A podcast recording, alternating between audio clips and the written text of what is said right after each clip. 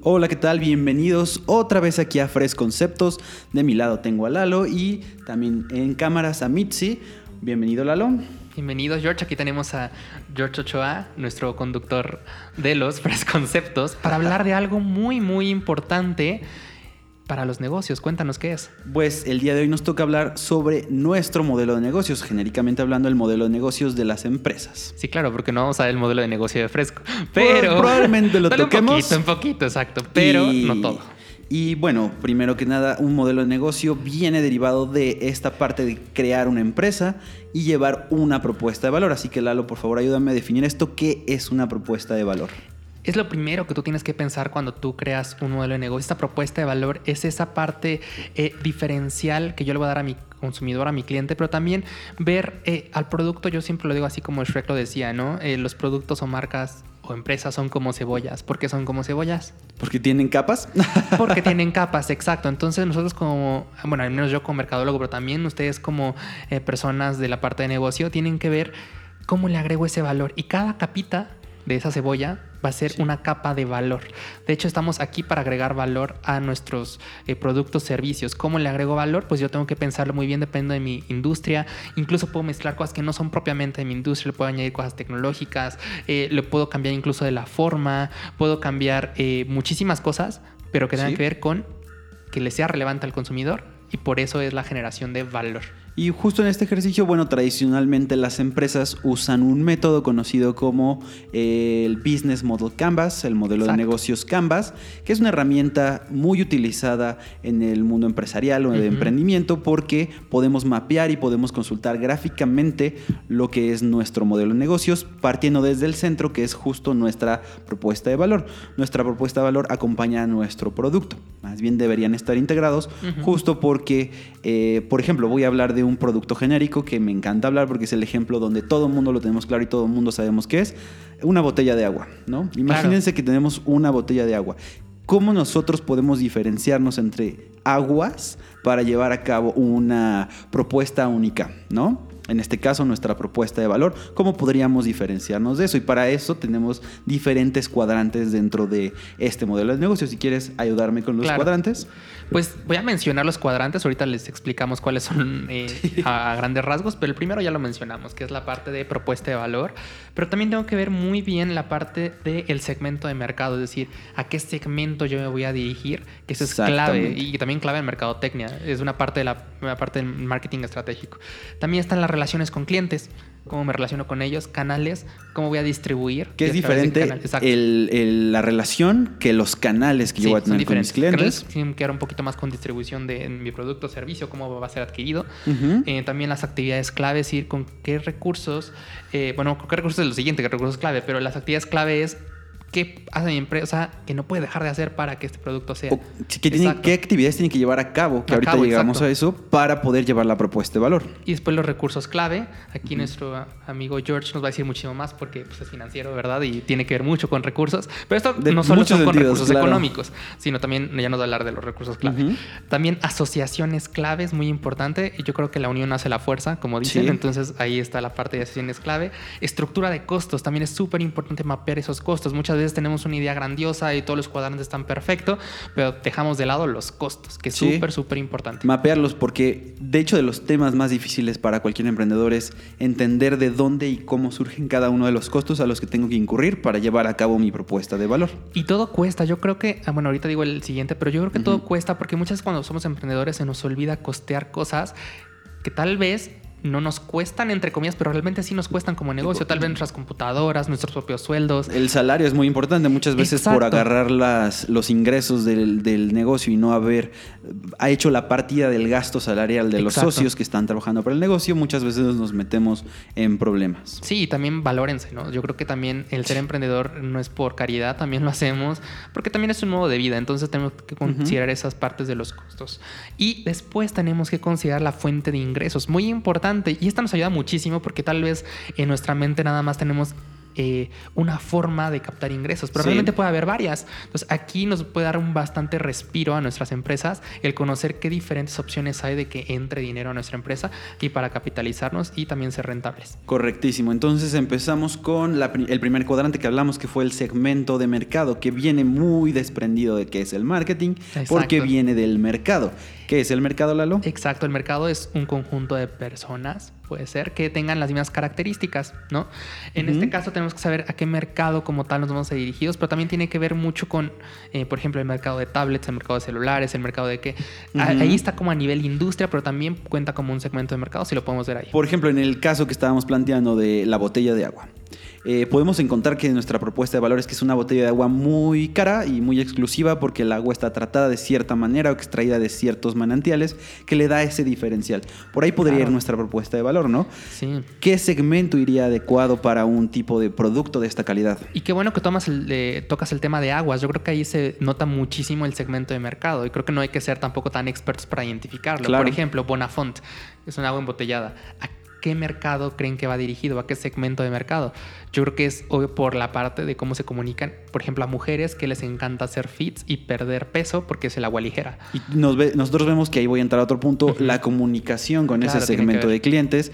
Vean un comercial de Bonafont típico y van a ver justo esto de te ayudamos a perder peso y la típica agüita que quita eh, la parte grasa es muy su comunicación es muy enfocada a este tipo de segmento. Pero tal vez tengo pureza vital de Nestlé. Tú miras, bueno, y aquí pues es un segmento un poquito más familiar, ¿no? El que cuida un poquito más los recursos, ¿no? Y que le gusta el bienestar de su familia, ¿no? Entonces ahí van a mercados totalmente distintos con necesidades completamente distintas y todos obviamente toman agua. Tal vez van a decir, Lalo, pero tal vez yo no soy mujer y no soy muy familiar y tomo agua eh, Bonafont.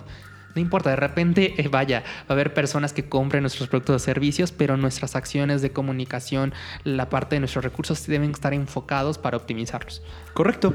Y bueno, entonces entrando al siguiente punto que ya fue el canal, vamos a hablar acerca de la relación que nosotros tenemos con nuestros clientes o con nuestros consumidores. ¿Cómo debe ser esa relación? Sí, cómo hacer esa relación a través de múltiples canales. Puede ser física, presencial, eh, virtual. ¿no? ¿Cómo voy a eh, seguir esa relación. Muchas veces eh, nosotros nos enfocamos mucho en cómo captar nuevos clientes, pero una vez que ya los tenemos, ¿cómo les damos ese seguimiento? También tiene que ver esta, eh, con esta parte de relacionarnos con clientes para crear ese vínculo, que finalmente lo que eh, hace a un cliente permanecer con nosotros es ese vínculo que tenemos con esa persona. Y fortalecer estos vínculos con los canales eh, hacia los segmentos también va a ser parte de nuestra propuesta de valor. La comunicación que vamos a tener con nuestro segmento de clientes puede ser parte de nuestro diferencial.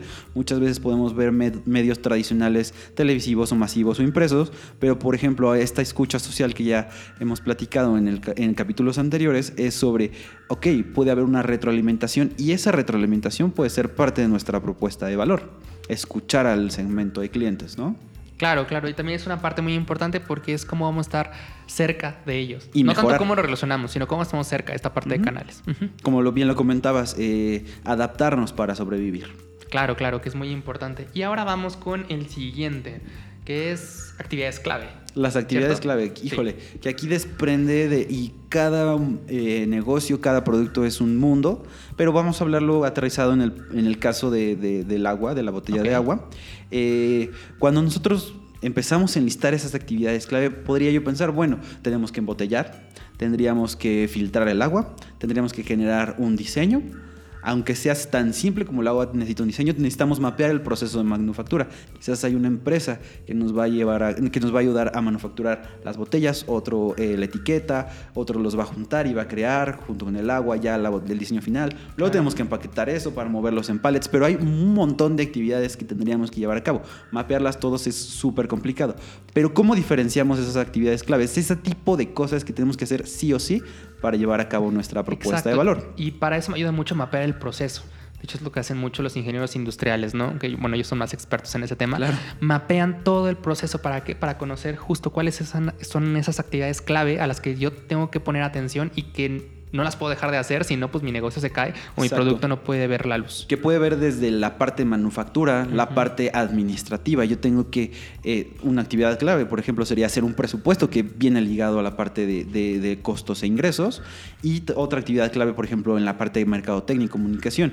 ¿Qué actividades yo tengo que llevar a cabo para, llevar, para dar a conocer mi propuesta de valor? Y ahí relaciono los canales con el segmento de clientes. Otra parte sería el servicio de venta, dónde lo voy a posicionar, que ahorita llegamos a la parte de distribución, pero justo todo este mapeo de actividad 1, actividad 2, sí o sí tengo que hacerlo para poder llevar a cabo mi propuesta de valor.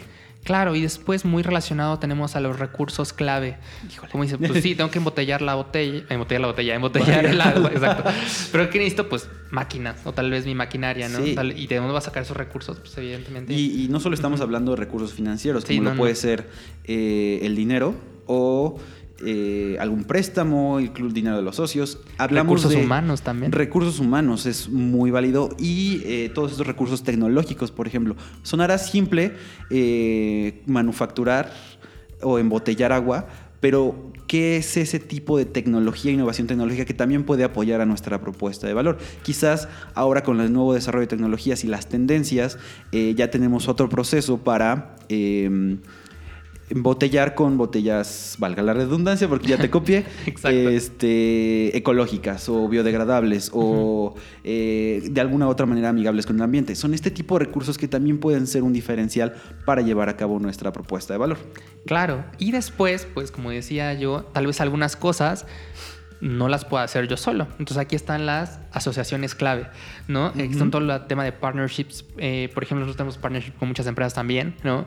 Eh, de tecnología, eh, no voy a decir muchas marcas, pero de tecnología tenemos muchos partnerships. Mucha tecnología. Pero igual, o sea, y lo ven en, las industrias, por ejemplo, cómo ciertas marcas se asocian con otras, ¿para qué? Pues para crear productos y servicios sobresalientes, ¿no? Por ejemplo, en Naciones Clave también tiene que ver mucho en cómo yo me relaciono con otras empresas.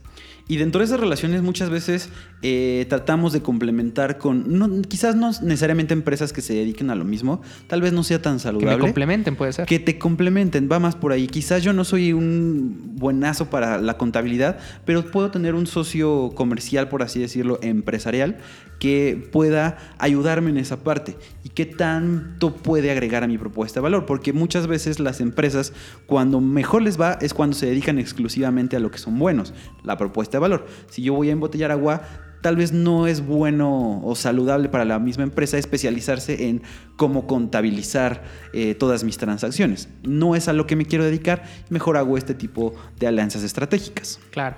Y después vamos con la estructura de costos. Híjole, que ese es un tema ultra complicado porque mapear todos los costos puede ser tan complicado como decir cuántas estrellas hay en el universo, dado que hasta, por ejemplo, el caso de la botella de agua, tú podrías decir, bueno, ¿qué tanto me puede costar eh, el empaque, el diseño, las impresiones? Pero mira, me voy a ir más profundo. Eh, todo eso se tiene que transportar. Lo vas a transportar con un, eh, un, camión, un tractocamión, y eso va a tener a un operador del vehículo que a su vez el vehículo tiene que gastar en gasolinas, en seguros, en mantenimiento, y luego, bueno, una vez que ya llegue a mi fábrica, tengo que tener eh, algún medio de transportarlo dentro de mis almacenes, podría ser que también tiene que ser otro vehículo con un operador que va a cobrar un salario y ese mismo vehículo tendría que cobrar un seguro, y así me puedo ir Claro. Y van a encontrar que todo se puede ir eh, empezando a mapear viendo estos diferenciales, pero es muy complicado a veces encontrar en un producto tan simple como lo es una botella de agua.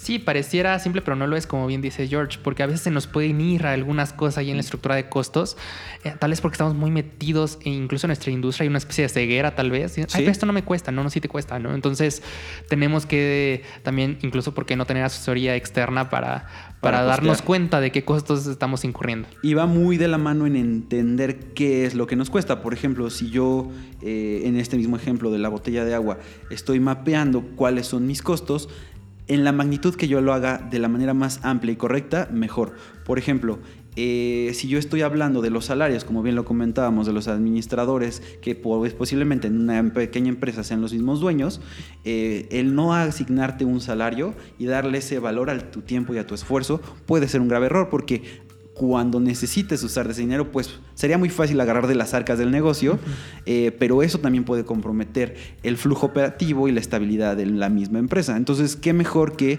dentro de tus gastos iniciales, de tu costeo, ya haber contemplado ese salario? Sí, y hablando de costos, vamos al siguiente tema, por si ya, ya gastamos mucho, ahora cuadrante. ahora cómo ingresa dinero, exacto, Sí. vamos a pagar todo eso, pues a través de las fuentes de ingreso. Idealmente, eh, pues las empresas existen para vender, si no, no mueren, pero muchas veces eh, las fuentes de financiamiento alternas pueden apoyarnos en este sentido. Hemos Sí, visto claro. casos donde, eh, por ejemplo, eh, una comisión por referir a algún, hacia un socio comercial que viene también derivado de las alianzas puede ser otra fuente de ingreso externa. No necesariamente tenemos que enfocarnos en el mismo producto. Muchas veces nuestro producto puede venir acompañado de otro producto. Claro. Eh, por ejemplo, lo vemos mucho en, en- en- en Amazon, donde siempre te sale eh, dentro del producto que tú quieres comprar productos similares. ¿Por qué no juntar todo eso? En una canasta, por así decirlo, y entregarlo al cliente. Y eso también puede formar parte de nuestra propuesta de valor. Ingresos hay muchos, hablamos Muchísimo. de comisiones, hablamos, por ejemplo, de advertisements. Muchas veces podemos monetizar.